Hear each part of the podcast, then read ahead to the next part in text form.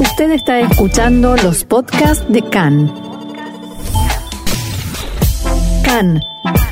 Radio Nacional de Israel. Netanyahu y Gantz viajan a Washington para encontrarse por separado con Trump y debatir sobre el acuerdo del siglo para resolver el conflicto palestino-israelí. Fuentes del Partido Demócrata afirman que rechazarán seguramente la propuesta de Trump porque en su criterio supone un apoyo explícito a Netanyahu antes de las terceras elecciones. Y crece el temor a que jamás pueda aprovechar el hueco que dejaría Mahmoud Abbas tras su muerte y que podría ayudar a su fortalecimiento en la margen occidental. Y pasamos ya al desarrollo de esta información en un día marcado. Bueno, antes de subir aquí al estudio veíamos al opositor Benny Gantz de camino a Washington, estaba haciendo escala en Berlín comentando con sus asesores eh, los últimos detalles de este encuentro de Benny Gantz que se sumará así al primer ministro en funciones Benjamin Netanyahu que ya se encuentra en la capital de Estados Unidos para encontrarse con el presidente Trump. Y va a ser un encuentro curioso los dos eh, líderes israelíes que uno u otro eh, previsiblemente se convertirán en primer ministro tras las elecciones del 2 de marzo, a expensas de lo que ocurra y si realmente logran formar coalición, pero la diferencia en este caso es que ambos se encuentran ahí en Washington y vamos a ver cómo se desarrolla estos encuentros y qué es lo que sale de ahí. Estamos toda, toda la prensa obviamente y desde aquí, desde Cannes en español, muy expectantes. Antes de ello, el líder de Azul y Blanco, Benny Gantz, en las, que en las últimas semanas de hecho ha estado haciendo un giro a la derecha en lo que refiere a seguridad y al conflicto con los palestinos, que quedó claro en su reciente visita a la ciudad de David en Jerusalén Este, en el barrio palestino de Silwan y al Valle del Jordán, afirmó recientemente, esta pasada semana, que no evacuaría ningún asentamiento judío en la margen occidental. De hecho, esta misma estrategia de azul y blanco ya tímidamente se puso en marcha en las pasadas campañas, pero el tono de Gantz, como, como decíamos, va más a la derecha y parece ser que intentará así, de esta manera, competir con Netanyahu por votos eh, de este sector. Para Gantz, como decíamos, no hay motivos para hablar por ahora de retirada alguna y el asunto no está en la agenda. En su opinión, ahora es preferible priorizar otros asuntos internos de la sociedad israelí. Y mientras que en la campaña por las segundas elecciones el lema de Gantz fue formar un gobierno de unidad liberal, que como sabemos no culminó, por ello estamos en esta tercera ronda que se celebrará el 2 de marzo, reconoció también que le costó tomar la decisión de volver a afrontar una tercera campaña. Y como comentábamos, Gantz de camino a Washington, ahora se encontrará en este vuelo ya de Alemania a Estados Unidos, eh, se reunirá por separado en el despacho de Trump para conocer de primera mano los detalles del acuerdo del siglo, que recordamos la semana pasada fueron revelados a la prensa los puntos principales y se acusó al presidente norteamericano de ser eh, pro israelí o de ser cercano a las posiciones del actual ejecutivo de Netanyahu. También, como decíamos, el primer ministro está, está en Washington a la espera de encontrarse con el presidente norteamericano y antes de tomar el avión, Gantz, su rival, se limitó a decir escucharemos de Trump su plan y debatiremos asuntos, pero lo que se debata quedará en privado. Por tanto, vamos a ver qué es lo que sale de ahí y nosotros, como decimos, lo seguiremos con expectación y lo contaremos aquí mañana. Mientras tanto, y como también avanzábamos en nuestros titulares, fuentes del Partido Demócrata estadounidense comentaron acá en esta cadena que varios de los candidatos a liderar el partido criticaron ya de antemano el plan de Trump antes de su publicación oficial. Dichas fuentes afirmaron que incluso si el plan prevé el establecimiento de un Estado palestino, no lo aceptarían ya que no se trataría, dicen, de un país real. abro comillas, se trata de un plan cuyo único objetivo es socorrer a Netanyahu. Desde la autoridad palestina comentaron a Khan que recibieron promesas de varios países europeos y estados árabes de que no reconocerían la propuesta de Trump. Añadieron que se trata de un acuerdo entre dos colegas, uno que se sienta en Israel y otro en la Casa Blanca, y que no tiene legitimidad alguna. Desde Fatah, oficiales comentan que están llevando a cabo debates internos para organizar la respuesta al anuncio del plan mediante actividades sobre el terreno. Y aprovecho para añadir que estos esfuerzos de la autoridad en Palestina de hacer contactos con países árabes y estados de la Unión Europea obviamente se ve ante el, descuido, por así decirlo, o, o la importancia menos relevante que las demandas de la autoridad palestina han tenido en los últimos tiempos en, el, en la arena internacional, visto el desgaste del conflicto palestino-israelí y que ha quedado relegado en, digamos, en un segundo plano ante la situación del Oriente Medio. Y por tanto ahora que volverá a estar en la primera línea desde la Mucata, desde Ramala, intentan intensificar esfuerzos y sobre todo respecto a sus eh, aliados hermanos árabes, por así decirlos, y el, y el creciente temor a que el acercamiento de varios estados árabes sunitas a Israel pueda perjudicar a los intereses o a la causa de los palestinos. Y continuando con los debates sobre este esperado plan de Trump, un oficial norteamericano comentó a un dirigente de las colonias judías en Cisjordania que sería apropiado que apoyaran el plan aunque tuvieran ciertas dudas, ya que estará abierto a modificaciones, dijo. La conversación se produjo tras la filtración a la prensa de los puntos principales del plan. Desde el liderazgo de los asentamientos establecen varias líneas rojas y la principal preocupación es que el inicio de una negociación derive en la creación de un Estado palestino desmilitarizado y que suponga el desalojo de al menos 10 colonias y que el plan establezca que no se pueden fundar nuevos asentamientos en Judea y Samaria y que limite la expansión de los que ya existen. El líder del Consejo Regional de Samaria, Yossi Dagan, un peso pesado del Likud y con mucha influencia, sobre todo en la parte norte de la margen occidental, empezó una campaña tras la publicación de los puntos esenciales del plan, exigiendo a Netanyahu la aplicación de la soberanía israelí sobre todos los asentamientos que se oponga a cualquier negociación sobre un Estado palestino y que rechace el desmantelamiento de cualquier colonia o retirada del territorio. Además, aprovecho para añadir, justo antes, unos minutos antes de subir aquí al estudio, veíamos que Yoshi Dagan también anunciaba que viajaba a Washington para plantear, para poner ahí sobre la mesa las líneas rojas que mm, quieren dejar claras que, el, liderazgo de los colonos, de las colonias judías, quiere dejar claras sobre la mesa para evitar que esta negociación o este anuncio damnifique a sus intereses y para el líder de Israel Beitenu, a Víctor Lieberman, que habló ayer en un evento de Shabbat Tarbut, estos eventos, coloquios informales de líderes políticos o sociales con la audiencia en ciudades de todo Israel, Lieberman dijo, bueno, Lieberman que obviamente volverá a competir contra Netanyahu para intentar ganar votos de, de, la derecha, dijo que el primer ministro no viaja a Washington, sino que está huyendo de sus responsabilidades. Para Lieberman, la revelación del plan a tan solo cinco semanas de las terceras elecciones en Israel es un asunto sospechoso y los tiempos en que se produce no permitirán un debate en profundidad.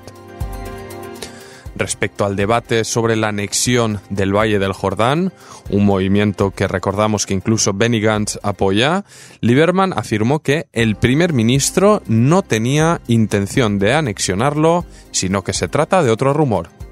En su criterio, hay una mayoría amplia en la Knesset que apoya esta opción y dijo podría pasarse en tres lecturas en un solo día, igual que hizo Begin con los altos del Golán. Menachem Begin, líder del Likud, primer líder del Likud que gobernó Israel ya hace muchos años. Y sobre la opción de desalojar enclaves ilegales en la margen occidental, Lieberman dijo en que antes ya hubieron 11 planes de paz y que todos fracasaron, por eso dijo estoy muy tranquilo respecto al plan número 12 y no creo que sea algo que se ponga en práctica de inmediato. Recordemos, el propio Lieberman vive en Nokdim, una colonia en la zona de Judea al este, al sureste de Belén. Mientras eh, otro líder, el líder de la lista Abodá, Gesher Meretz, Amir Peretz, también se refirió a la publicación del plan y dijo, no es serio presentar un plan semanas antes de las elecciones. Es necesario empezar un debate sobre la solución de dos estados. Y sobre la inmunidad de Netanyahu, comentó Peretz que la evitaremos la próxima semana. El primer ministro no puede ser el ejemplo para nuestros niños. Y pasando ahora a, asuntos de seguridad, en la noche del sábado, ayer recibíamos alertas de que el cazas de la aviación israelí atacaron varios objetivos en la franja de Gaza en respuesta al lanzamiento de varios artefactos incendiarios desde la frontera en dirección a Israel. En los últimos días se produjo un incremento en el lanzamiento de globos con explosivos y otro tipo de artefactos que no explotaron pero que mm, pueden llegar a ser muy peligrosos y que recordamos en el pasado provocaron eh, extensos eh, incendios con unas eh, con unos daños medioambientales y económicos muy fuertes para los residentes, agricultores y parques naturales de la zona fronteriza con Gaza. Eh, por, por este incremento de los lanzamientos, las fuerzas de defensa israelíes bombardearon una fábrica de explosivos y un puesto de observación de Hamas, según indicaron en un comunicado. El ejército, que siempre hace responsable a Hamas de todas las acciones violentas que procedentes de Gaza, indicó que continuará actuando como sea necesario para, para evitar intentos de dañar a civiles. Y es que en la mañana de ayer, del sábado, uno de estos globos se descubrió en Sdeboker, en pleno centro del desierto del Negev. Diría que a unos 60 kilómetros de, Gaza se encontraron ahí varios globos atados a un artefacto explosivo y posteriormente se encontró otro en la misma región del Negev y ambos fueron detonados por expertos. El jueves, además, cinco globos sospechosos fueron lanzados también en dirección a territorio israelí.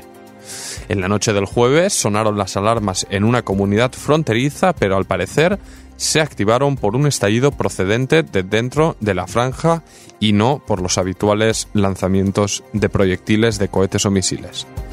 La tensión de estos últimos días es interpretada como un movimiento de Hamas para presionar a Israel durante las conversaciones informales que mantienen con mediación egipcia para lograr una tregua duradera el Cairo estaría presionando para que jamás detenga a los individuales que lanzan estos globos con explosivos para así evitar una escalada. Una escalada que también, y como es habitual, eh, mostró se mostró preocupado por parte del enviado de Naciones Unidas para Oriente Medio mientras un portavoz islamista negó que ellos sean responsables de estos lanzamientos, pero los apoyó, abro comillas, si la ocupación no entiende el mensaje de liberar el sitio a Gaza.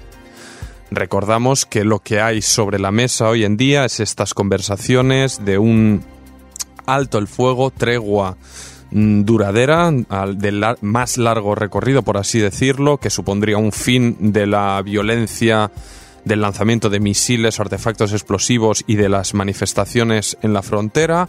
a cambio de un alivio del cerco a Gaza, de permitir mayor acceso de, de bienes y suministros y además uno de los debates de los últimos meses entre el establishment de seguridad israelí que sería permitir el acceso de trabajadores desde Gaza a Israel como otra medida para aliviar la terrible situación económica y humanitaria de los civiles de Gaza, que creen que obviamente podría ayudar a rebajar las tensiones. Todo esto obviamente son muchos movimientos muy delicados que como decimos se negocian siempre con esta mediación egipcia sin dar demasiados detalles y como siempre con la posibilidad de que un globo, un misil, cualquier imprevisto pueda enviarlo todo, eh, ponerlo, bueno, hacerlo estallar todo, nunca mejor dicho.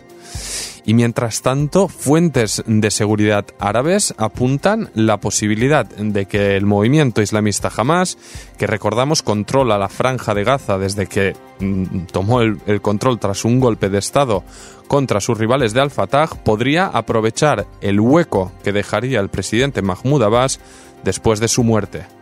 Mientras estamos esperando los detalles del plan Trump, los países árabes están muy preocupados por lo que pueda ocurrir en esta era post-Abbas.